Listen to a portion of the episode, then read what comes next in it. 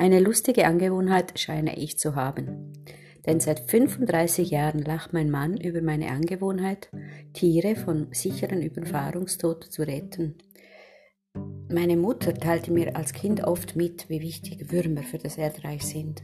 Denn vor allem, weil ich mich vor Würmern ekelte. Sie weiß nicht, was sie damit angerichtet hat. Die Lehre hat sich bei mir in eine richtige Phobie gewandelt. Immer noch ekelt es mich, die Würmer anzufassen. Aber mit dem geeigneten Hilfsmittel zäh ich los, um meine Mission dann zu erfüllen.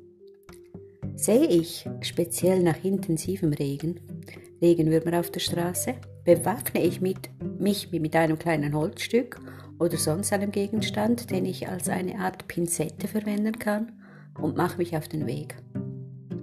Manchmal bin ich für 50 Meter 10 Minuten unterwegs denn nicht selten rutschen mir die Tierchen von der selbstgebastelten Pinzette runter und ich bringe sie nicht rechtzeitig von der Straße an den rettenden Straßenrand.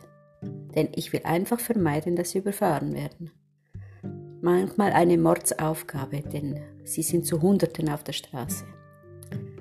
Noch stärker ist der Rettungsdrang bei Weinbergschnecken. Auch diese haben die dumme Angewohnheit, bei Regen auf die Straße zu glitschen hier halte ich schon mal mit dem Auto an, um die kriechenden Mitbewohner vor dem sicheren Zerquetschen zu retten.